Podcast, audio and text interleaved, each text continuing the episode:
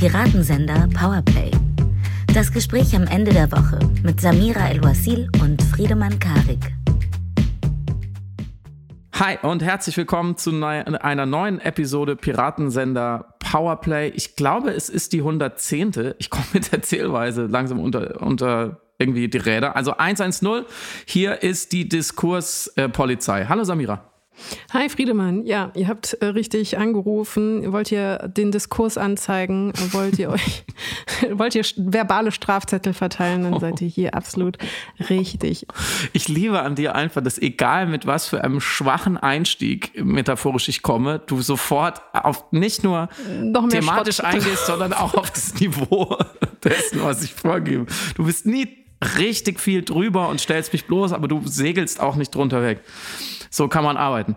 Hm, worüber reden wir heute nicht, Samira? Wir sprechen heute wieder nicht über die WM, zumindest nicht direkt. Vielleicht tangiert das später und ihr werdet gleich erfahren, warum ich das so umschreibe. Das Thema, das Thema, was wir eigentlich heute besprechen werden, aber aktiv sprechen wir jetzt nicht über Katar. Nee, vielleicht, hey, vor allem Samira, wir sprechen erst über diese Weltmeisterschaft, wenn du lernst, wie man Katar richtig betont. Katar? Nein, Katar.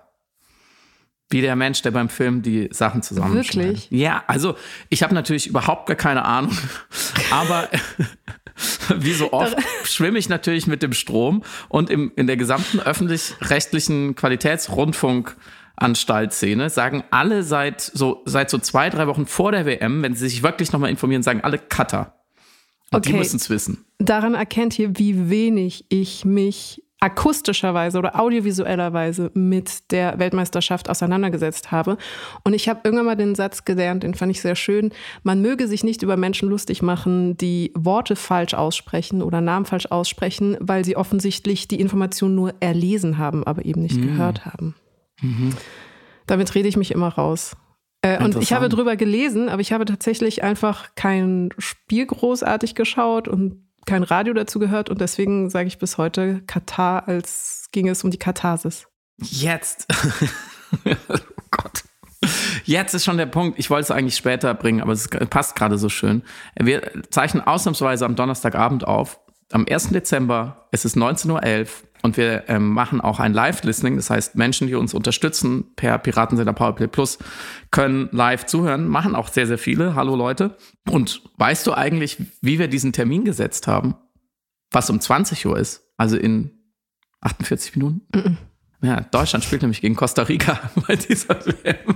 Und das sagt eigentlich uh, alles darüber aus, warum wir nicht yay. über diese WM reden, weil es auch mir ähm, als Fußballfan extrem spät aufgefallen ist. Deswegen rede ich heute vielleicht ein bisschen schneller und muss dann schnell weg.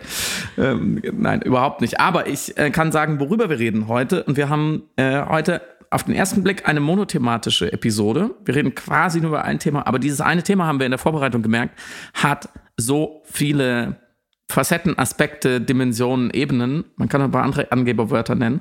Mm, und auch natürlich einen aktuellen Aufhänger. Wir reden nämlich darüber, wann darf man Deutsch sein?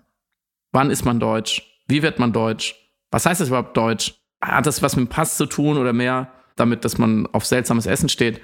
Wie wichtig ist die Staatsbürgerschaft dazu? Was ist mit dieser Reform der Einbürgerung gerade gemeint? Wer hat Recht, wer hat Unrecht? Und vor allem, was ist auch unser persönlicher Bezug dazu, deutsch zu sein, in diesem Land zu leben? Weil so ist es uns nun mal zugestoßen. Ich meine, die allererste Frage ist natürlich relativ einfach und ich glaube, sie führt auch schon relativ weit, deswegen schneiden wir uns schon mal an und fragen Samira El-Ouasil, was es für sie eigentlich bedeutet, deutsch zu sein heute. Ja, da springst du natürlich mit beiden Füßen mitten in das Thema hinein. Die Frage versuche ich so zu beantworten, indem ich auf die Art, wie ich das formuliere, hinweisen möchte. Ich sage nämlich oft, also mhm. an dem und den Tag wurde ich Deutsche. Das war an dem Tag meiner Einbürgerung, die irgendwann nagelt mich nicht fest, aber ich muss irgendwie entweder neun oder zehn gewesen sein. Ich bin nicht hundertprozentig sicher. Und mir ist aufgefallen, dass ich dann immer das Verb werden benutze, um zu beschreiben, mhm. dass ich Deutsche wurde als sei es ein Prozess, der über mehrere Jahre gedauert hat oder als sei es etwas, das man werden kann und nicht etwas, das einem entweder zustößt, einfach weil man hier geboren ist und die eigenen Eltern auch Deutsche sind und man dann automatisch die deutsche Staatsbürgerschaft hat, oder als sei es etwas, das man eben erhält in Form der Staatsbürgerschaft, der Nationalität und dem mhm. deutschen Pass. Und das fand ich bemerkenswert, weil ich mich dann gefragt habe, aber ab wann bin ich dann Deutsche geworden? In dem Moment, wo ich eben die Staatsbürgerschaft hatte. Und warum formuliere ich das dann so? Warum sage ich, meine Eltern wurden dann Deutsche? Und in der Auseinandersetzung mit dieser Idee des Werdens, was ja den Umstand tangiert, dass man sagt, die nationale Identität ist auch Teil der eigenen Identität, also ich bin Deutsche geworden, oder der Frage, welche Privilegien und Rechte man hat mit der deutschen Staatsbürgerschaft. Diese beiden Aspekte tangierend müsste ich beantworten. Ich habe keine Ahnung. Ich weiß es nicht. Ich, es ist für mich eher eine bürokratische Fiktion meiner Existenz, die natürlich viele Implikationen mhm. und Konsequenzen, aber auch Privilegien, wie gesagt, hat. Aber ich habe keine Ahnung, was es bedeutet, Deutsche zu sein. Null, nada. Ich weiß es nicht. Ich kann es dir nicht sagen. Würdest du denn von dir sagen, sagst du von dir, ich bin Deutscher oder sagst du, ich habe die deutsche Staatsbürgerschaft, wenn man dich fragt, beispielsweise, wo du herkommst? Das ist schon die erste leicht klingende, fast unbeantwortbare Frage. Ich, ich werde es versuchen gleich, aber äh, ich habe natürlich noch 17 Nachfragen erstmal. Als erstes mal, was warst du denn vorher eigentlich? Es ist ein bisschen komplex, die Konstellation unserer Staatsbürgerschaften. Meine Mutter hat die amerikanische, den amerikanischen Pass und mein Vater ist Marokkaner, hat den marokkanischen Pass und aufgrund der Tatsache, dass beide verheiratet waren zum Zeitpunkt meiner Geburt, die aber in München stattfand, also ich wurde in München geboren und bin hier auch mhm. aufgewachsen, konnte ich nicht automatisch die amerikanische Nationalität meiner Mutter übernehmen, weil sie mit einem Marokkaner verheiratet war. Gleichzeitig ist es so, dass ich in Marokko als Tochter eines Marokkaners, die marokkanische Staatsbürgerschaft hatte. Die wurde mhm. aber in Deutschland nicht als solche anerkannt, weil meine Eltern zum Zeitpunkt ihrer Ehe nicht auf offiziell marokkanische Art und Weise verheiratet worden sind. Das bedeutet in Frankfurt in der Botschaft, in der marokkanischen Botschaft von einem Imam, offiziell. Mhm. Und das führte dann einfach dazu, dass mein Vater dann den marokkanischen Staat bitten musste, mich freizugeben oder meine Staatsbürgerschaft zu annullieren, in Anführungszeichen. Äh, falls Juristinnen das äh, anhören sollten, bitte nagelt mich nicht auf die bürokratischen Ungenauigkeiten fest oder die semantischen Ungenauigkeiten. Ich habe das ja als Kind dann auch wahrgenommen und musste mir das auch von meinen Eltern erklären lassen, die es selber nicht 100 Prozent verstanden haben. Mein Vater, der nicht perfekt Deutsch sprach meine Mutter, die nicht perfekt bürokratisch sprach. Dementsprechend ist das alles so eine vage, mhm. kafkaeske Situation aus Büros und Aktenordnern und äh, Stempeln und äh, Post-it-Zetteln und Notizen. Aber die Anforderung quasi an unsere Einbürgerung, an unsere Familieneinbürgerung war, dass Marokko mich freigibt. Und in der Zeit, wo ich dann aber eben nicht mehr offiziell im Pass meines Vaters mit hinten drin stehen durfte, war ich dann offiziell staatenlos, weil ich ja noch nicht die deutsche Staatsbürgerschaft hatte. Und dementsprechend war ich dann einfach mehrere Jahre komplett staatenlos, was einigermaßen kompliziert mhm. ist, weil mit Staatenlosigkeit bist du de facto bürokratisch nicht mehr existent. Das ist für ein Kind noch ein bisschen leichter zu handhaben, weil Kinder sowieso in bürokratischen Systemen noch mal eine andere Stellung haben, was mhm. ihre Existenz angeht.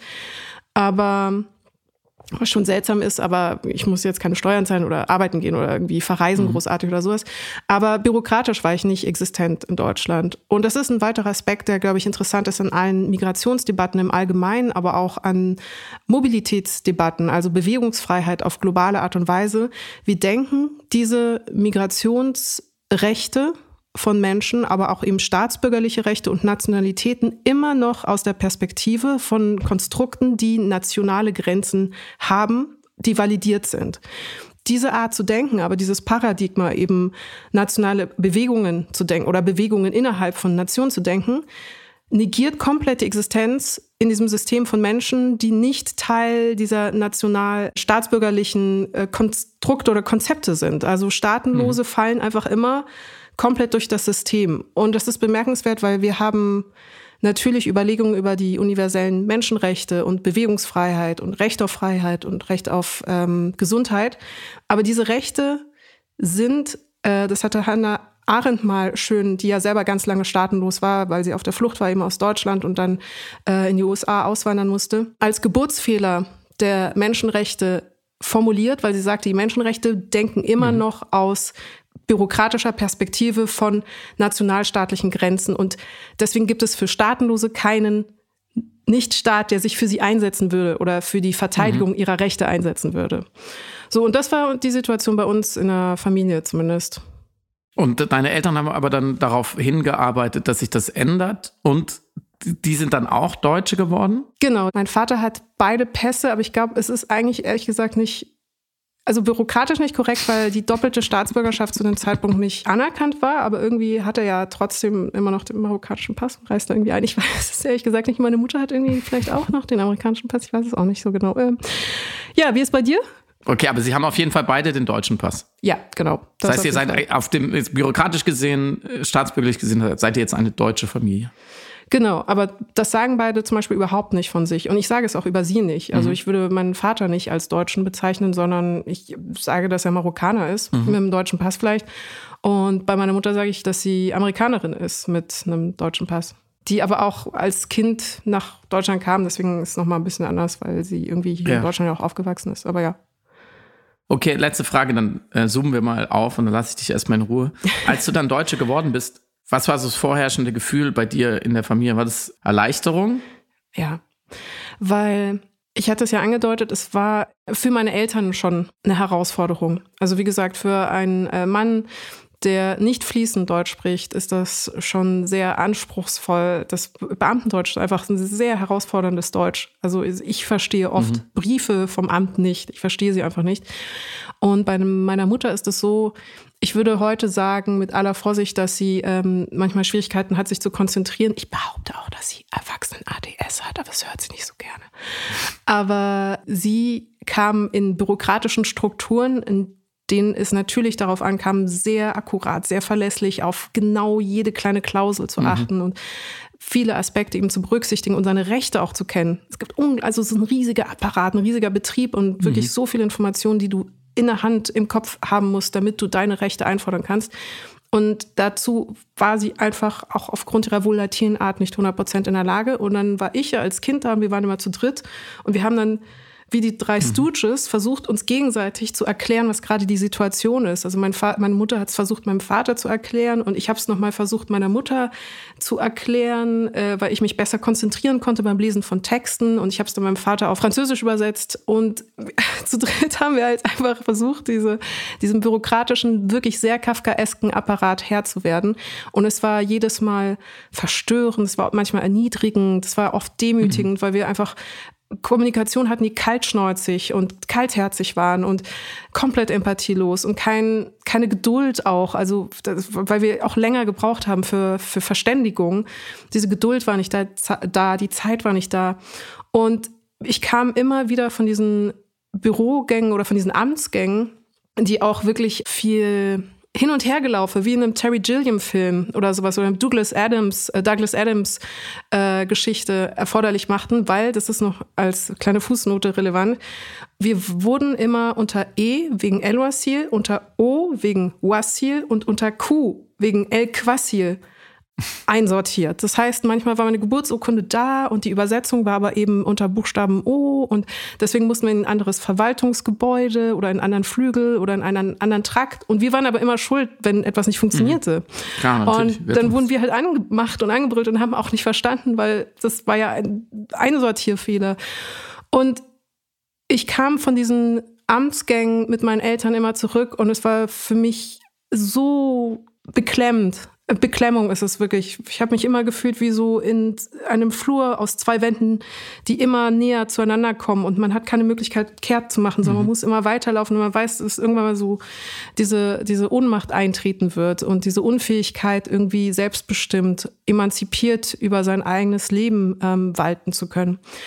Und ich habe früh gelernt, dass ein gutes Geräusch Stempelgeräusche sind. Stempelgeräusche ist immer etwas hat geklappt. Duk, duk. Mhm.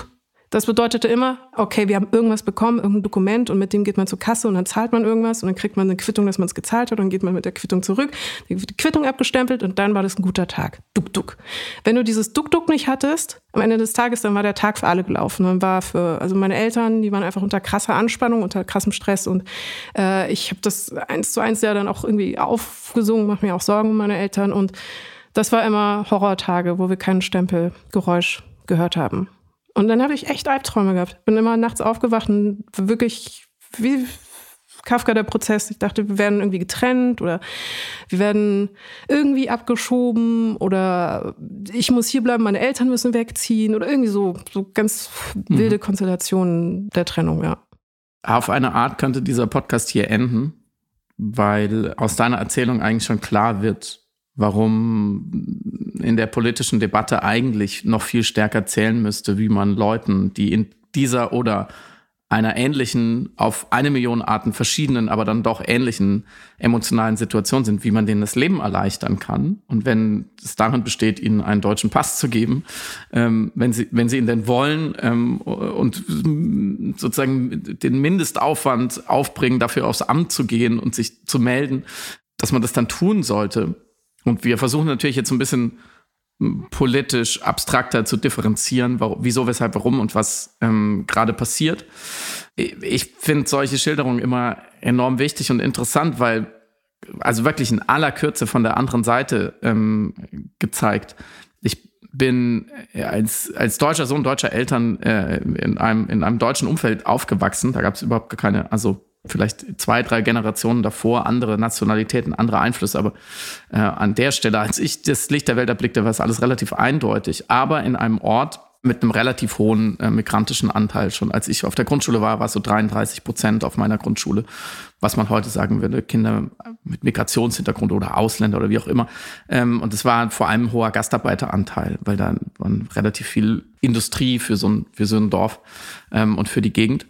Mm, das heißt, so die dieser Unterschied und diese andere Natürlichkeit, die wir als deutsche Kinder natürlich hatten äh, gegenüber den Kindern, die vielleicht ähm, zwar schon hier geboren waren, aber die Eltern noch nicht lange da waren oder Kinder, die wirklich gerade erst kamen. Ich weiß noch, äh, in den frühen 90ern gab es gab's frühe, mittlere 90er, gab es so mehrere Einwanderungswellen nochmal, auch wegen Kriegen, vor allem Jugoslawienkrieg.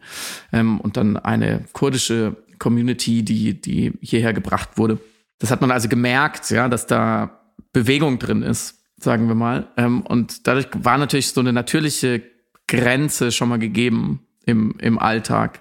Mm, und die man natürlich versucht hat, irgendwie zu überschreiten. Aber das, was du gerade beschrieben hast, also diese, sagen wir mal, diese bürokratischen Probleme bis Horror, bis Traumatisierung von, da ist ein Gebilde, äh, wie der Staat, der ist quasi allmächtig, der kann so unser Leben hier ganz schnell äh, hochgradig erschweren, wenn nicht verunmöglichen, vielleicht sogar beenden. Ähm, und gegen den haben wir keine Chance, den verstehen wir auch nicht so richtig. Das ist irgendwie ein Spiel mit ungleichen Karten, der ist auch oft unfreundlich und kalt und der ist nicht dazu da, uns zu helfen. Ganz im Gegenteil. Das ist natürlich eine Erfahrung von Staat, ähm, von, von Bürgerlichkeit auf eine Art, von Bürokratie, auch von Politik, die ich ähm, natürlich nicht gemacht hat, habe und das ist natürlich auch ein Privileg, hier aufzuwachsen, dass man viel später, sagen wir mal, als Teenager ähm, bei den meisten so eine Politisierung erfährt und sagt, ja, die, weiß ich nicht, die Polizei ist irgendwie böse oder keine Ahnung, die Politik ist rechts oder die beschneiden unsere Rechte. Also dass man in, in einem ganz anderen, äh, ja, in einem ganz anderen Modus aufwächst und erste Erfahrungen damit macht, was es eigentlich heißt, vielleicht mal ein Staatsbürger, eine Staatsbürgerin zu werden, dann, wenn man erwachsen ist mit allen Rechten und Pflichten und dann auch und ich glaube, darüber sprechen wir nachher noch ein bisschen mehr. Was heißt es, ein Deutscher zu sein? Also gerade wenn es um die Beziehung äh, zur Geschichte geht, zur Welt, zu Geopolitik, zu Ansprüchen, zu kultureller Identität, zu sowas wie einer Deep Story, über die wir auch noch sprechen werden. Ähm, und natürlich zu einer Verantwortung, die man hat, weil man, weil man Deutscher ist, ähm, die ja auch wirklich eines, eines der meistdiskutierten Themen oder Topoi ist überhaupt als Deutscher. Egal, man kann ja keine Schraube in die Wand äh, dübeln, ähm, ohne dass, dass man vielleicht darüber nachdenkt, ob man das als Deutscher hätte tun sollen oder nicht. Und in den allermeisten Fällen finde ich auch gerechtfertigt. Aber das ist natürlich ein Berg an Auseinandersetzungen und auch Selbstfindung und Selbstverortung in dieser Gesellschaft, in die man nun mal reingeboren wurde, ohne dass man das was dafür konnte, was natürlich erst viel später kommt, also ähm, eigentlich erst im Erwachsenenalter. Warum reden wir darüber heute? Das habt ihr sicherlich mitbekommen. Es gab eine große Debatte ähm, rund um ein Vorhaben, was einfach im Koalitionsvertrag stand, worüber sich diese drei Parteien geeinigt hatten und was natürlich jetzt äh, durch das SPD geführte Innenministerium in Person von Nancy Faeser, also vor allem auch aus der SPD heraus, ähm, vorangetrieben wird, nämlich eine, ja, könnte man sagen, Reformation des Einwanderungsrechts und der, und der Staatsbürgerschaft. Ähm, wie ich vorhin so salopp gesagt habe, wie wird man eigentlich, wer darf eigentlich Deutscher sein? Wie wird man eigentlich ein Deutscher? Und ähm, du hast dich damit etwas intensiver auseinandergesetzt in den letzten Tagen und Wochen. Vielleicht kannst du noch mal ganz kurz erklären, was wollen die jetzt eigentlich und warum ist das so ein Streitthema? Mhm. Sie wollen ja erstmal ein Vorhaben, das im Koalitionsvertrag angelegt war, also vor allem die Ampelregierung eben angelegt hatte, umsetzen. Und es geht vor allem darum, die Möglichkeit auf das Aufenthaltsrecht zu vereinfachen für Einwanderer. Das äh, bedingt beispielsweise, dass die Zeit, nach der man eine Staatsbürgerschaft beantragen kann, von acht auf fünf Jahre äh, runtergebrochen wird und bei besonderen Integrationsleistungen sogar auf drei Jahre. Hinzu kommt, dass auch Doppelstaatsbürgerschaften jetzt im Bereich der Anerkennung rücken sollen. Also es soll nicht die Regel werden, aber es soll auf jeden Fall vereinfacht werden, dass das möglich ist. Und im Endeffekt geht es darum, dass man, wenn man fünf Jahre hier lebt, nachweisen kann, dass man Deutsch kann, seinen eigenen Lebensunterhalt bestreiten kann, straffrei geblieben ist und einen Einbürgerungstest bestanden hat, man dann die deutsche Staatsbürgerschaft beantragen kann. Und das ist überhaupt nicht abwegig oder es ist nicht, andersherum, es ist nicht überdurchschnittlich einfach, sondern eher sozusagen im internationalen Trend. Also in Kanada kann man nach drei Jahren schon die Staatsbürgerschaft beantragen. In den USA, in den Niederlanden, in Frankreich kann man das auch schon nach fünf Jahren machen. In Australien, glaube ich, waren es auch vier oder fünf Jahre. Und Jetzt haben wir aber eben äh, parteiliche Bewegung oder politische Reaktion von der Union und von der FDP, die versuchen, um sich irgendwie zu profilieren, um äh, vielleicht auch eine rechtskonservative Flanke für sich zu mobilisieren oder zu begeistern, dagegen anargumentieren und die Befürchtung haben, dass wenn jetzt zu einfach die deutsche Staatsbürgerschaft an äh, Einwandernde rausgegeben wird, sozusagen eine Inflationierung des deutschen Reisepass erfolgt. Und ähm, ihr habt es vielleicht gehört, da fiel eben das Wort Ramsch in dem Kontext. Also es war einmal so, dass Dobrindt davor gewarnt hat, dass eine Verramschung der deutschen Staatsbürgerschaft erfolgt. Und Christoph Ploß, den kennen wir, das ist der Typ, der Gendern verbieten lassen will offiziell, mhm. der meint auch, dass man aufpassen muss, dass der Reisepass eben keine Ramschware wird.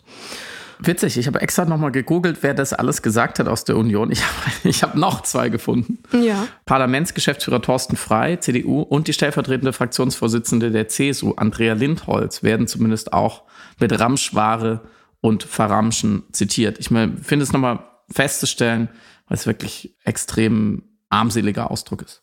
Ist ein katastrophaler Ausdruck und wir können gleich nochmal darüber sprechen, weil es natürlich ein sehr spezifisches Menschenbild, aber auch vor allem ein Migrationsbild offenbart, beziehungsweise die Idee, auch das neoliberale Denken von Übermenschen in Wertigkeiten, in Nützlichkeiten mhm. offenbart. Also man sieht hier einfach eine Nützlichkeitsbewertung von Menschen, weil hinter der Idee der Verramschung, also dass die deutsche Staatsbürgerschaft an Wert verlieren würde, wenn mehr Menschen sie haben, denk, es liegt natürlich die Idee, dass nicht nur zu viele Menschen die deutsche Staatsbürgerschaft haben könnten und dann wird natürlich schon wieder die Idee der Einwanderung in die Sozialsysteme evoziert. Alter 90er Jahre Roland Koch Sound, Merz ist ja sehr gut in seinen alten Remakes, sondern auch die Idee evoziert, dass die falschen Migranten den Pass bekommen könnten. Mhm. Und ganz klar ist dahinter natürlich ein Echo einer Vorstellung von, dass wir zwar gute Migranten haben möchten wegen Fachkräftemängel,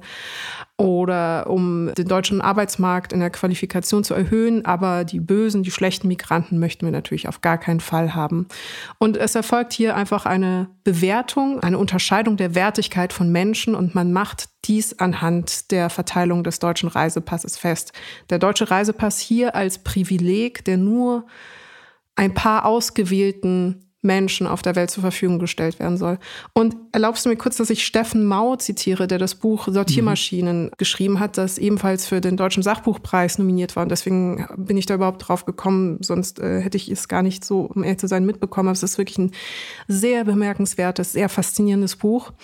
Er ist Soziologe und er hat sich mit den neuen Grenzen auseinandergesetzt, weil wir haben als Paradigma eigentlich die Vorstellung, dass die Globalisierung die Grenzen aufgehoben hat. Also dass wir jetzt auf internationaler Ebene eine größere Bewegungsfreiheit haben. Menschen, also zum Beispiel Schengen ist ja ein klassisches Beispiel. Früher musste man, wenn man von Italien irgendwo hin wollte, musste man sein, oder von Deutschland innerhalb Europas irgendwo hinreisen wollte, seinen Pass zeigen und mit dem Schengener Abkommen ist das dann eben, äh, gab es diese Notwendigkeit nicht mehr. Und die Vorstellung ist also, wir können uns ja sehr frei bewegen, beziehungsweise so frei bewegen wie noch nie. Und Steffen Mau hält dem entgegen und sagt, im Grunde ist ein Paradox eingetreten, weil mit dieser Bewegungsfreiheit ist gleichzeitig eine Verhärtung der Grenzen eingetreten. Das heißt, dass Grenzen, von denen wir gedacht haben, dass sie aufgehoben worden sind, jetzt eigentlich noch mehr verstärkt werden. Und er zeichnet eben Europa als ein Beispiel, ähm, was seine Grenzen zum afrikanischen Kontinent buchstäblich mhm. gestärkt hat, aber auch im metaphorischen oder im politischen Sinne verstärkt hat. Und er kehrt raus, dass im Grunde, während wir für ein paar ausgewählte Menschen, für ein paar privilegierte Menschen eine Erhöhung der Bewegungsfreiheit und der Mobilität auf der Welt haben, wir gleichzeitig für Menschen, die wir aussortieren wollen, also weniger qualifizierte, arme Menschen, kranke Menschen, wir Sortiermaschinen in Form neuer Grenzen entwickelt haben, die diese Menschen effizienter und erfolgreicher von uns in Anführungszeichen oder vom Westen, von der modernen Welt, vom globalen Sü äh, Norden weghalten sollen, mhm. effizienter raussortieren sollen. Und deswegen definiert er eben die neuen Grenzen als Sortiermaschinen. Und die Überlegung, dass ein Pass nur eine Wertigkeit hat, wenn eine Verknappung dieses Passes da ist, beziehungsweise die deutsche Staatsbürgerschaft nur gut ist, wenn sie knapp verfügbar ist, ist genau das Prinzip der Sortiermaschinen folgend. Die Vorstellung, dass wir unbedingt und sehr genau selektieren müssen, wer in das Land rein darf und wer nicht. Und das ist ein sehr altertümliches äh, Denken, um ehrlich zu sein. Also das ist, äh, so haben die Athener früher eigentlich national äh, oder Nationalitäten gedacht, dass die, die dort geboren sind, das Recht haben, über die zu bestimmen, die dazukommen sollten. Das ist ein ganz, ganz altes nationalmythisches Denken. Perfekt passend dazu haben wir diese Woche auch eine Hörerfrage, die uns auch so ein bisschen auf das Thema und seine Facetten gestoßen hat. Und zwar von jemand, der sich ähm, genau mit diesen Sortiermaschinen aller Art ganz konkret sehr viel auseinandersetzt und wie wir finden auch auf eine sehr gute, produktive, wichtige Art. Es ist nämlich niemand anderes als Erik Marquardt, Grünen-Politiker, ja, und so etwas wie einer der ganz wichtigsten Experten für Migration und äh, alles das, was schief läuft an Europas Grenzen. Hier ist seine Frage. Liebe Samira, lieber Friedemann, ich habe eine Frage an euch. Und zwar, man merkt ja in den letzten Monaten, dass die Union versucht, im Thema Migration, Flucht eigentlich so populistisch niedere Instinkte anzusprechen. Und ich finde das ziemlich absurd, dass man dann bei ukrainischen Geflüchteten von Sozialtourismus redet, dass man dann wieder zurückrudert, dass man dann wenn Menschen, vor allem ja aus Syrien, Afghanistan und dem Irak über die Balkanroute flüchten, so tut, als hätten die Menschen gar keinen Schutzanspruch, während man sich auf der anderen Seite dann so besorgt zeigt, weil die Situation in Afghanistan und Syrien so schwierig ist. Und jetzt haben wir beim Staatsangehörigkeitsrecht auch dann wirklich populistische Ausfälle ob denn nicht da die Staatsbürgerschaft verramscht wird und jetzt mit einmal jeder Deutscher werden kann. Also diese ganzen Debatten bis hin zur Seenotrettung, wo man versucht zu verschleiern, dass dort tausende Menschen jedes Jahr ertrinken und ähm, so tut, als wäre die Seenotrettung daran schuld. Also bei diesen ganzen Fragen würde mich total interessieren, wie ihr darüber nachdenkt und vor allem, was ihr auch glaubt, was man dagegen eigentlich tun sollte. Denn es gibt ja immer wieder dann auch Debatten darüber, ähm, muss man sich diesen Positionen nicht annähern, muss man nicht eigentlich vielleicht ähm, ja auch in der Politik etwas konservativer werden, um zu verhindern, dass Rechte gewählt werden. Ähm, das äh, sehe ich anders, aber mich interessiert, wie ihr das seht. Also ich glaube, ich spreche für uns beide, wenn ich sage, man sollte nicht rechtere, also restriktivere Einwanderungspolitik machen als, als Reaktion darauf. Also niemand, auf gar keinen Fall. Ich habe festgestellt, ich habe erstmal ein bisschen auch nochmal recherchiert und mich so gefragt, was sagt denn sozusagen die Wissenschaft? Das ist manchmal eine weniger hilfreiche Frage. In dem Fall fand ich es ganz hilfreich. Ich habe ähm, gerade auch zum, zum Einbürgerungsprozess, mir wurde dann auf Twitter eine Studie aus der Schweiz zugespielt, die einen schönen Ausdruck in ihrem Titel hat, auf Englisch Catalyst, not Crown, also Katalysator, nicht äh, Krönung oder äh, Krone. Und die ähm, ganz verkürzt gesagt ähm, sich genau angeschaut hat, was es mit Menschen aus anderen Ländern macht, die, die länger in einem Land leben in der Schweiz, ähm, wenn man sie früher oder später einbürgert. Und äh, da ist so der erste Widerspruch zu diesem, sagen wir mal, konservativen oder demokratisch rechten Narrativ, was oft gestrickt wird, dass, äh, wenn man so will, die Heldenreise eines Migranten, einer Migrantin, jemand, der zu uns kommt, der, der kommt und der muss sich bemühen und der muss fleißig sein, der muss unsere Sprache lernen, der muss unser Grundgesetz kennen, der darf nicht straffällig werden. Also das sind jetzt alles Dinge, die eben wirklich ähm, für die deutsche Staatsbürgerschaft abgefragt werden. Das sind genau diese Hürden und so weiter und so fort. Der muss also ein lieber Migrant sein äh, und uns nicht auf die Nerven gehen und Geld verdienen und äh, in, in, äh, Steuern zahlen und so weiter. Und dann am Schluss als Belohnung, quasi die Karotte, die dieser Mensch immer verfolgt, da, da kommt dann die Krönung. Das ist dann, das ist dann das Ende der Integration oder der Höhepunkt. Und das äh, sagen tatsächlich auch CDU, CSU, PolitikerInnen. Das ist also das ist überhaupt jetzt gar keine Unterstellung, sondern das ist genau die Geschichte, die Erzählung, die da geschrieben wird. Die kommen, die müssen Prüfungen bestehen, die, die müssen sich äh, verändern, transformieren, assimilieren auf eine Art, integrieren und dann am Ende, dann winkt die deutsche Staatsbürgerschaft. Das ist eigentlich eine, interessanterweise eine klassische Heldenreise, wie sie auch in äh, Erzählende Affen nicht besser beschrieben sein könnte. So. Und die Forschung, soweit ich es übersehe, wie zum Beispiel diese Studie sagt, aber dass ähm, die, diese, diese Übergabe des Passes, also die Verleihung der Staatsbürgerschaft, ist überhaupt erst ein wichtiger Bestandteil, ein wichtiges Puzzlestück, ein, auch nochmal eine Initialzündung dafür, dass eine vollständige, gelungene Integration folgen kann. Weil natürlich, wenn ich die ganze Zeit zu Gast bin in einem Land, äh, was mir einerseits äh, so die endgültige, sozusagen den Ritterschlag nicht, nicht geben will, auch mit allen Privilegien und Pflichten, die mit so einem Pass verbunden sind, was mir aber natürlich auch irgendwie die kalte Schulter zeigt und sagt, naja, wir können dich auch jederzeit wieder gehen lassen, wenn wir dich nicht mehr brauchen da werde ich mich natürlich in, de, in dessen Strukturen, in dessen Gesellschaft werde ich mich natürlich schwerer integrieren. Das kann man, glaube ich, schon auch als Nicht-Soziologe ähm, mit gesundem Menschenverstand nachvollziehen. So, das war die eine Geschichte jetzt direkt dazu und die andere, die Erik ja auch ein bisschen äh, gestreift hat, ist diese ewige Geschichte ähm, der Pull-Faktoren, mhm. der sogenannten. Also ein Pull-Faktor ist ja auch interessanterweise ein ja, migrationssoziologischer Fachbegriff, der es in den Sprachgebrauch, du hast es schon angedeutet, von rechten, rechtskonservativen, konservativen Politikern wie zum Beispiel Friedrich Merz geschafft hat. Nämlich die These, dass je nachdem, welche Migrationspolitik man betreibt, in einem Land wie Deutschland zum Beispiel, in das Menschen einwandern wollen, gibt es eben Faktoren, die pullen, die ziehen Leute hierher. Ähm, ein ganz emblematisches Beispiel, was natürlich keine Politik war, aber sozusagen ein politisches Ereignis, war das berühmte Foto von Angela Merkel mit dem syrischen Geflüchteten, so zu Beginn der sogenannten ähm, Flüchtlingskrise, der Migrationsbewegung aus Syrien im Sommer 2015, wo man gesagt hat, naja, wenn, wenn sie da noch ein Selfie mit dem macht, ist ja klar, dass die alle hierher kommen. Die Wissenschaft, und das ist auch eigentlich schon publiziert, das ist jetzt auch kein Geheimnis, sieht diese Pull-Faktoren als sehr schwach, wenn in manchen Fällen gar nicht vorhanden an. Die wirklich die Migrationsbewegung, die man merkt, also die über ein in Anführungsstrichen normales Maß hinausgehen, die ähm, unsere Systeme, unsere Institutionen, unsere Bürokratie vor Herausforderungen stellen, die haben mit Pull wenig zu tun, sondern eher mit Push. Zum Beispiel, wenn Bomben in deinem Land fallen, wenn es einen Bürgerkrieg gibt, wenn du um deine eigene Sicherheit, um die Sicherheit deiner Kinder fürchten musst oder wenn das Land so verarmt, ähm, sei es äh, strukturell oder durch besondere Ereignisse wie Dürren, wie Ernteausfälle, dass du keinerlei Zukunft mehr siehst. Das hat mit Pull nichts zu tun, sondern mit Push. Dann machen sich Leute vor allem auf den Weg. Und was die Union ja immer wieder probiert, ist die Suggestion, wenn wir restriktiver mit diesem Gut der Staatsbürgerschaft umgehen würden, dann hätten wir weniger Probleme.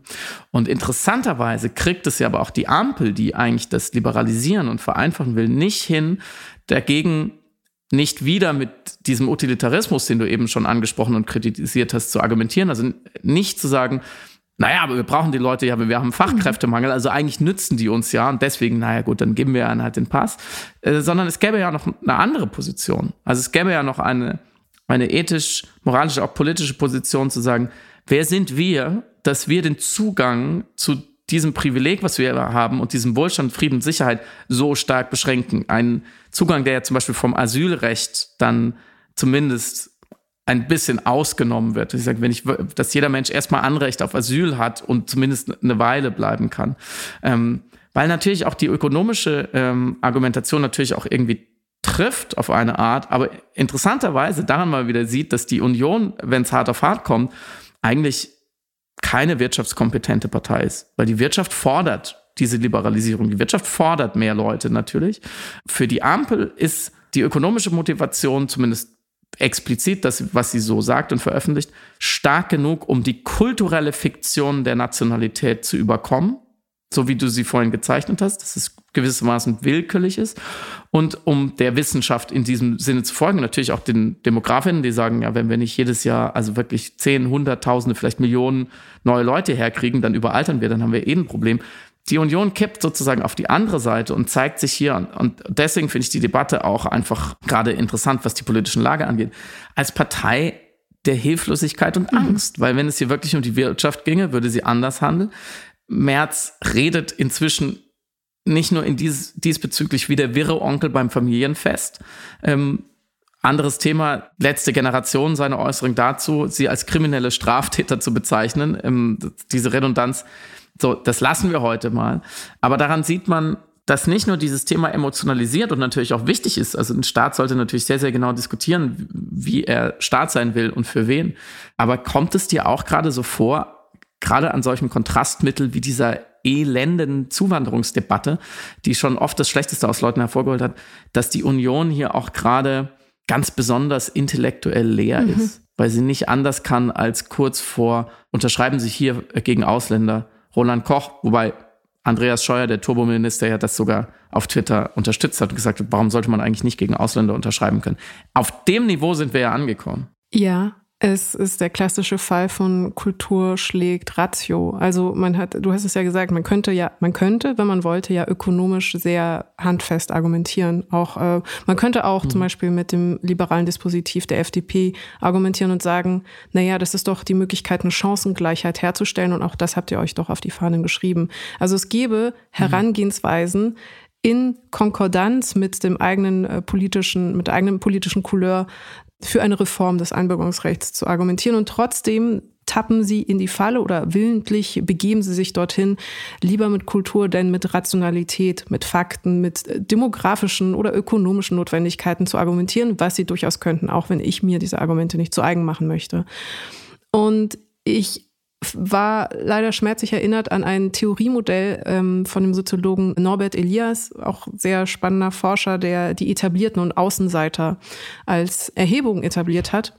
Er hat in den 50er, 60er Jahren in einer äh, englischen Stadt versucht zu verstehen, warum es zwischen, also anders, es gab drei Viertel. In zwei Vierteln gab es etablierte Menschen, die aber in der sozialen Stratifikation unterschiedlich waren, was zum Beispiel Einkommen, Ethnie, Hautfarbe, Herkunft, mhm. Glauben, was auch immer anging. Und es gab ein neues Viertel, was sozusagen dazu kam an Arbeitern. Und er hat eben festgestellt, dass es eine Ausgrenzung der Neuankömmlinge gab. Das heißt, es gab keine, kein Klassenbewusstsein irgendwie über Einkommen. Also man hätte sich ja solidarisieren können mit den äh, Menschen, die in derselben Einkommensklasse sind, wie man man selbst. Oder man hätte sich über religiöse Aspekte solidarisieren und verbinden können. Oder eine Klasse über Hautfarbe entwickeln können. Das wären alles Optionen gewesen, aber man hat sich entschieden, mit den Etablierten zusammen eine Phalanx zu bilden gegen die Außenseiter, gegen die Neuen. Mhm. Und mhm. äh, damit hat man dann legitimiert, dass man die Neuankömmlinge stigmatisiert und behauptet, dass ihre Existenz, ihre schiere Existenz, die eigenen Lebensverhältnisse absenken würden, automatisch. Und dieses Theoriemodell hat eben Norbert Elias mit etablierten und Außenseitern, also die etablierten, die Außenseiter, so heißt es, empirisch erhoben und dann nochmal äh, festgesetzt. Und genau das äh, erfolgt gerade in der Argumentation der Union und der Liberalen, wenn sie eben den Pass, der an Menschen, an Neuankömmlinge in Deutschland rausgegeben werden könnte, damit verbinden, dass dann plötzlich eine Abwertung der eigenen Lebensstandards erfolgt. Und wenn du mich fragst nach mhm. intellektueller Armut oder Armut der politischen Visionen meinetwegen, glaube ich, ist es auch wirklich diese nach wie vor immer wieder in Debatten auftauchende kleine Art zu denken über die eigenen Privilegien und diese zu verlieren. Mhm. Also ganz banal diese Ramschangst offenbart das Dispositiv von privilegierten Bundestürstehern.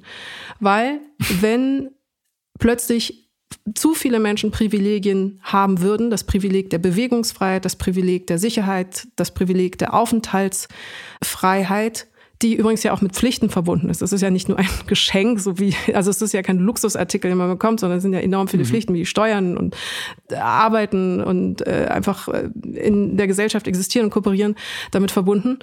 Ähm, wenn also zu viele dieses äh, vermeintliche Privileg, also ist es ein Privileg, weil man sich bewegen kann, aber dieses Luxusprodukt besitzen würden, dann wäre es aus Perspektive der Privilegierten tatsächlich eine Abwertung. Man hat wirklich das Gefühl, oder sie hätten wirklich in dem Moment das Gefühl, dass ihnen etwas weggenommen wird. Aber für Menschen mhm. ohne Privilegien wäre es einfach nur Chancengleichheit. Und deswegen ist es für mich umso frappierender, dass genau die FDP da nicht irgendwie drauf angesprungen ist. Das ist wieder ein gutes Beispiel dafür, dass Freiheit und Chancengleichheit für die FDP immer dann ganz besonders wichtig ist, wenn es um sie und ihre Klientel mhm. geht. Und wenn es um die anderen geht, dann ist es vielleicht nicht ganz so wichtig. Hm, vielleicht kann man noch mal einmal aufzoomen und äh, sozusagen sich weiter von Eriks Frage lösen, aber sie irgendwie auch beantworten, weil da steckt ja auch ein Warum mhm. drin. Warum machen die das? Nochmal grundsätzlich die rechte Erzählung von Gesellschaft. Und mit rechts, wenn ich jetzt rechts sage, dann meine ich demokratisch rechts. Also nicht rechtsextrem, nicht die AfD, ähm, nicht der Faschismus, sondern ich würde sagen, so eine März-CDU würde ich als demokratisch rechts mal so einordnen. Mhm. Und die, da ist ja die grundsätzliche Konstruktion von Gesellschaft, ähm, erstmal, ähm, es gibt so etwas wie eine homogene Gesellschaft, das ist schon mal wichtig, das würden Linke vielleicht nicht immer unterschreiben.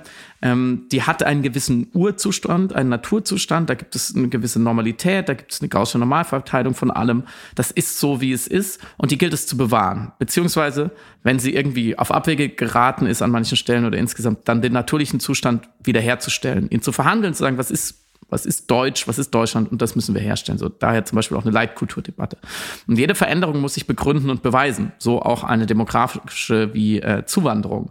Also und dann wird es ja interessant, nach welchen Kriterien beurteilt wird. Wir hatten es eben schon, äh, so ein, sagen wir so ein wirtschaftlicher Opportunismus, ja, der, der schon immer traditionell den deutschen Konservativen zu eigen ist, schon seit Adenauer, also der rheinische Kapitalismus in seiner eher sozialstaatlichen Ausprägung, aber auch die Ordoliberalen in der CDU, ähm, und es war immer so ein Wettstreit.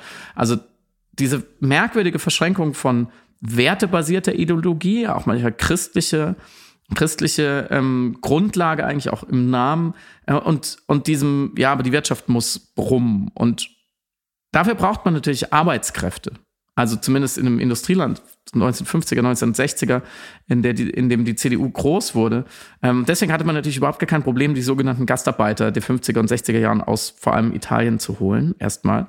Ähm, obwohl, oder vielleicht auch, ja, ich will nicht sagen gerade deswegen, aber ähm, unbeachtet dessen, dass es damals auch einen tiefen Rassismus gegenüber äh, ItalienerInnen gab. Ähm, heute glaube ich nicht mehr so stark, immer noch zu viel, aber die waren damals, das waren die Ausländer, das waren, das waren die seltsamen, die waren fremd, die waren dunkel, die waren äh, faul äh, und, und, diese Zuschreibung, ähm, was natürlich völliger Quatsch war, was sie ja einen besseren belehrt haben eigentlich, aber damals war ja schon ähm, die Bereitschaft der Rechten, diese kulturelle Fiktion aufzugeben, wenn nur genug verfrachtbares Humankapital dafür einzutauschen ist, ähm, als Objekte nationaler Interessen, als ja, willkommene, weil nützliche Gäste. Aber trotzdem hat es überhaupt nichts an diesem Jus sanguinis, wie man es nennt, geändert, also geändert, dass einfach ähm, man nur ein Recht hier hat, hier zu sein und hier mit allen Privilegien zu leben, wenn man also des richtigen Blutes ist, wenn man eine richtige Abstammung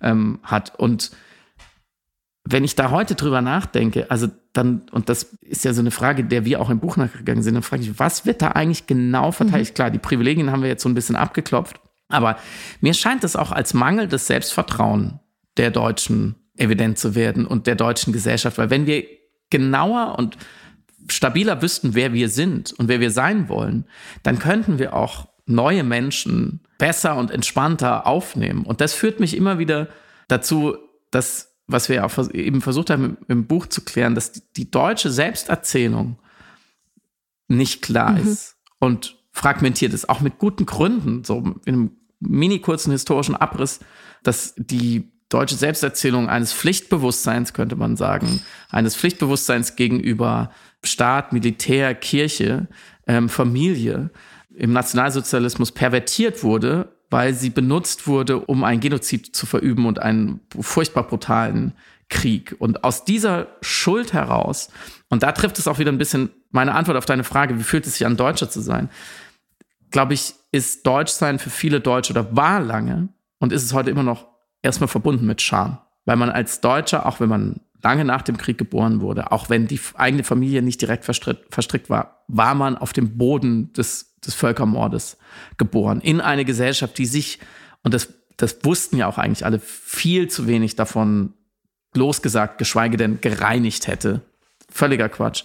Und dieses verdruckste Nicht-Selbstbewusstsein, dass man sagt, ja, wir, wir haben schon ein paar gute Sachen hingekriegt, wir gelten als ordentlich, pünktlich, produktiv, die Wirtschaft brummt, bei uns Frieden, Sicherheit, Pressefreiheit, alles funktioniert ganz gut. Aber da ist dieses, dieser Abgrund, ähm, der ist mir auch mit dem Erwachsenwerden sehr viel klarer geworden. Auch diese seltsame Selbstüberschätzung, die da drin steckt, wir halten uns und wir gelten auch in der Welt als Weltmeister der Aufklärung, wissen aber die meisten von uns nicht mal, was die eigenen Großeltern getan haben. Also es ist eine ständige Ambivalenz, die, die, die es extrem schwer macht, die nationale Identität wirklich zu spüren, auszuleben und eine Erzählung zu bauen, die man dann anderen Leuten auch angedeihen lassen kann, sagen kann, okay, wenn ihr in dem Club Mitglied werden wollt, das ist es.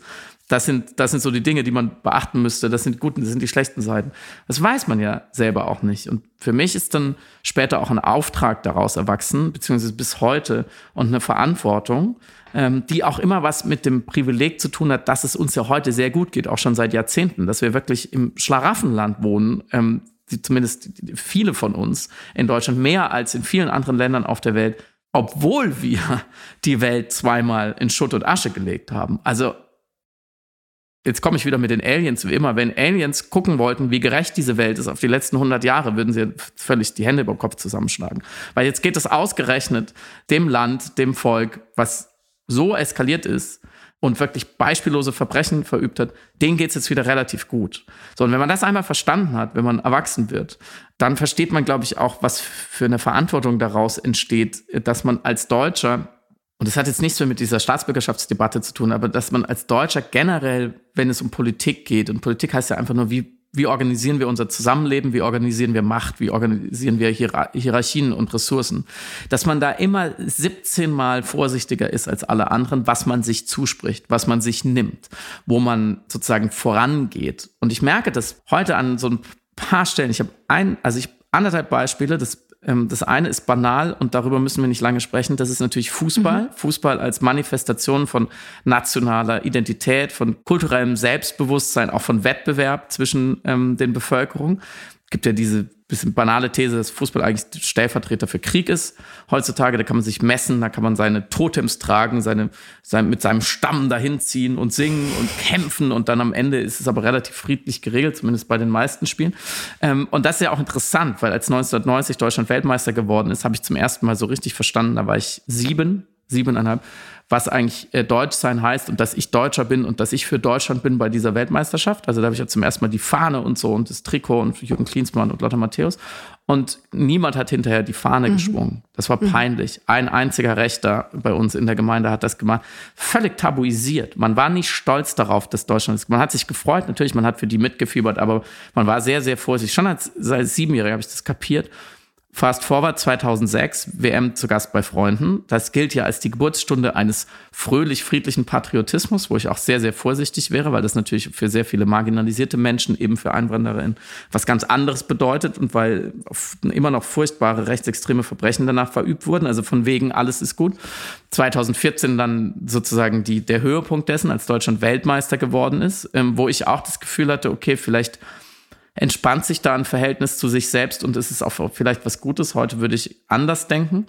Und ich merke es daran, und das ist mein zweites Beispiel, dann habe ich, glaube ich, auch mehr als genug dazu gesagt, was es ist, in Deutschland zu sein, ähm, ist diese Skepsis gegenüber einer eigenen Vorreiterrolle. Und ich kann es an einem Beispiel festmachen, wo, wo man denken würde, wieso ist doch gut? Und das ist der Klimaschutz. Mhm. Ich glaube inzwischen, auch wir haben ja die letzten Wochen sehr viel darüber geredet, die einzige wirklich supranationale Lösung, so ein Dominoeffekt, so eine Dynamik, die jetzt entstehen kann, ähm, die die wirklich dieses Thema dreht auf globaler Ebene, ist, wenn ein westliches Land, am besten eine größere Industrienation, ähm, die das Potenzial dazu hat, die sich aber auch verändern muss, könnte Deutschland sein, Vorreiter wird und ähm, die grüne Transformation startet und schafft und dadurch enormen ökonomischen Profit abschöpft, ökologische Lebensqualität gewinnt, kulturell und gesellschaftlich sich progressiv voranentwickelt, die Lasten dabei gerecht verteilt, kurz ein grünes Erfolgsmodell wird und dann auf allen Ebenen Vorbild für andere Länder, andere Gesellschaften, die ein bisschen neidisch,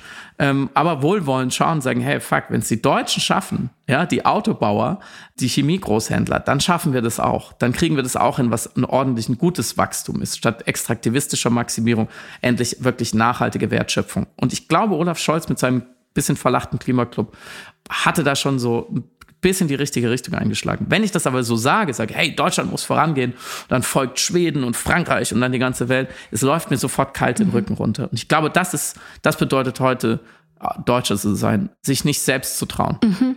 Mhm.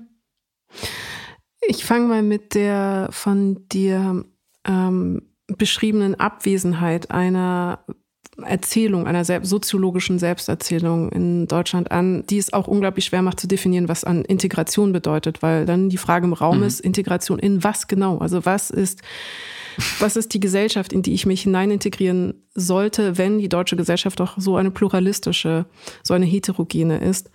Und damit dann verbunden die Frage eben, gibt es nicht auch das Recht auf Abwesenheit einer gemeinschaftlichen Erzählung, die sich dann übersetzt eben in den Wunsch, doch eine zu haben und das dann kompensiert wird. Ob das jetzt dann doch der vorsichtige Partypatriotismus ist, den du beschrieben hast, im Falle der WM, der dann plötzlich so langsam wieder sichtbar wird, oder eine besonders intensive Selbstreflexion über die eigene Stellung, vermeintlich eben in einem internationalen Kontext. Ich würde gerne das noch ergänzen, um die, ich will nicht unbedingt auf die Staatsbürgerschaft zurückgehen, aber ich will nur das als Beispiel benutzen, um das größere sichtbar zu machen, über das wir gerade sprechen.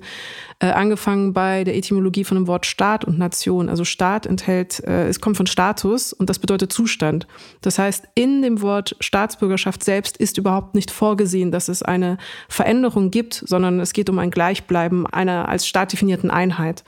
Und genauso äh, das Wort Nation, das von Natal kommt, also Geburt und nach wie vor eben immer noch die Vision oder die Perspektive hat von Menschen, die irgendwo geboren werden, haben qua Geburt und dann Stammbaum das Recht, über die Erde zu walten, auf der sie geboren worden sind. Das heißt, die Personen, die dazukommen, sind diejenigen, die sich dafür rechtfertigen müssen, diese Ordnung zu stören, obwohl es philosophisch gesprochen oder moralphilosophisch gesprochen keine Haltbarkeit gibt für diese Art zu argumentieren. Also zu behaupten, nur weil ich hier geboren mhm. bin, habe ich mehr Recht darüber zu bestimmen, dass du hier nicht sein darfst weil es mhm. eben eine mhm. komplett willkürliche Konstellation ist. Und, und, dennoch argumentieren wir aber auf dieser sehr willkürlichen Konstellation als Grundlage die Existenz von Nationen, die Existenz von Ländern, die Existenz von äh, Ausländerrecht, von Ausgrenzung und im Grunde genommen von Rassismus, also staatlich organisiertem Rassismus, der sagt, naja, hier gibt es ein Geburtsrecht, wir denken uns die Konzepte Nationalität noch auf Grundlage der Autochtonie, also ein alter be griechischer Begriff aus der Antike, und behaupten, dass hier mehr Rechte vorherrschen qua Geburt als für eine Person, die eben hier nicht geboren worden ist. Was einigermaßen absurd ist, wenn wir ja gleichzeitig eben über die universellen Menschenrechte diskutieren und verhandeln. Wie gesagt, auf philosophischer Ebene nicht logisch, nicht sinnergebend. Und das, warum ich das anführe, als vielleicht Begründung, warum gerade in Deutschland noch sehr mit diesen Konzepten argumentiert wird, aus Ermangelung anderer Konzepte. Also, dass wenn es schon gar keine mhm. Mythen, Geschichten, in Anführungszeichen nationale Erzählungen gibt, an denen man sich festhalten kann, dann wenigstens das eine, wo intuitiv immer gedacht worden ist, dass es rechtens ist. Wer zuerst hier war, hat zuerst Recht zu bestimmen, was mit dem Land geschieht. Und deswegen müssen die Außenseiter, die dazukommen, sich rechtfertigen. Also etwas, das intuitiv lange von Menschen als richtig und normal empfunden worden ist. Und deswegen bis heute eben staatsbürgerliche Überlegungen immer noch mit äh, einem natalen Recht verwoben sind, obwohl das eigentlich sehr obsolet ist und der Dynamik der Moderne und den Anforderungen und dem gesellschaftlichen Fortschritt ja überhaupt gar nicht entspricht. Dann würde ich als letztes noch eine Empfehlung Unbedingt. rausgeben. Ähm, die italienische Philosophin Donatella di Cesare, die ein äh, ganz bemerkenswertes Buch geschrieben hat. Das heißt die Philosophie der Migration. Es ist deshalb bemerkenswert, weil es eine Philosophie der Migration ist, aha, aber nicht aus Perspektive der Verhandlung von Migrationsbewegungen oder von äh, internationaler Mobilität, sondern aus Perspektive von Migrierenden Und das gab es in der Philosophiegeschichte zuvor noch nicht, sondern es wurde immer aus Sicht von Menschen, die in einer gewissen Stasis waren oder die in dem Privileg, eine Staatsbürgerschaft zu haben, quasi betrachtet, analysiert äh, untersucht, aber nie aus der Perspektive der Leute, die tatsächlich die Migration betrifft, nämlich Migrierende. Und es ist eine Philosophie, die mhm. die Perspektive wechselt, was unabdingbar ist, weil du kannst eine Philosophie der Migration nicht ohne die Perspektive der äh, in Bewegung Seienden denken und verhandeln. Und das hat sie versucht und hat da dann verschiedene Kritikpunkte eben an unsere nationalen Konzepte, die mythische Aufladung von Nationalität, Pass, Staatsgrenzen äh, aufgebrochen und äh, philosophisch widerlegt. Das Buch ist sehr lesenswert und es gibt ein sehr, sehr tolles Gespräch mit ihr und Wolfram Allenberger in Sternstunde Philosophie auf YouTube. Man kann sich auch das anschauen und dann hat man auf jeden Fall einen sehr guten Überblick über genau das, was sie in ihrem Buch verhandelt, aber auch über das, was wir hier gerade besprochen haben. Sag nochmal ihren Namen. Donatella di Cesare. Unbedingt anschauen und in den nächsten Tagen und Wochen vielleicht, wenn ihr über Weihnachtsgeschenke nachdenkt, dann haben wir noch eine Empfehlung. Bei Steady wenn ihr Steady noch nicht kennt, dann googelt mal Steady, ist nämlich gut. Gibt es jetzt die Option, dass man die Piratensender Powerplay Plus Abos, da gibt es ja drei verschiedene Mitgliedschaften sozusagen, zu Weihnachten großen Piratensender Powerplay Fans oder solchen, die vielleicht es werden sollten, schenken kann. Wir sind völlig geflasht davon, dass man uns jetzt verschenken kann, weil ähm, Samira und ich weigern uns seit Jahren standhaft T-Shirts zu machen oder so ein Quatsch, auf den äh, äh, Ambiguitätstoleranz steht. Ähm, wenn, wenn, ihr solche T-Shirts wollt, dann, dann, schreibt uns an liebe.piratensenderpowerplay.com dann nächstes Jahr zu Weihnachten. Aber jetzt gibt es bei äh, steady.com, wenn ihr uns da findet, die Möglichkeit, eben diese Abos zu verschenken und dann schenkt ihr quasi gleichzeitig uns was und jemand, dem es vielleicht äh, eine Freude macht. Und das fänden wir extrem toll. Oder? Stell dir mal vor, wir, wir hören dann nach Weihnachten, ihr wurde 20 Mal verschenkt, 50, 100 Mal. Voll die gute Nachricht. Ich würde das so gerne ergänzen. Ähm, der millionste Gastarbeiter, der nach Deutschland kam, hat 1964, das war ein Portugiese namens Armando Rodriguez, hat einen Strauß Nelken geschenkt bekommen und ein Moped. Und ich habe am Tag meiner Einbürgerung, wo ich Deutsche wurde, in Anführungszeichen, mhm. einen roten Ballon geschenkt bekommen und einen NIM 2.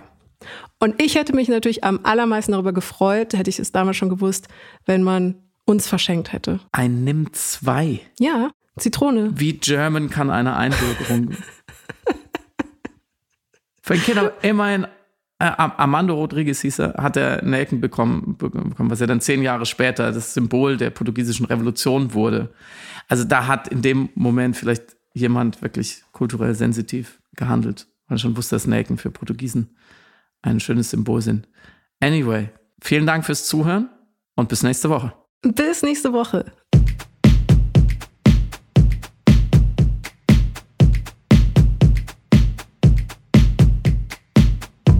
Hörst Piratensender Powerplay.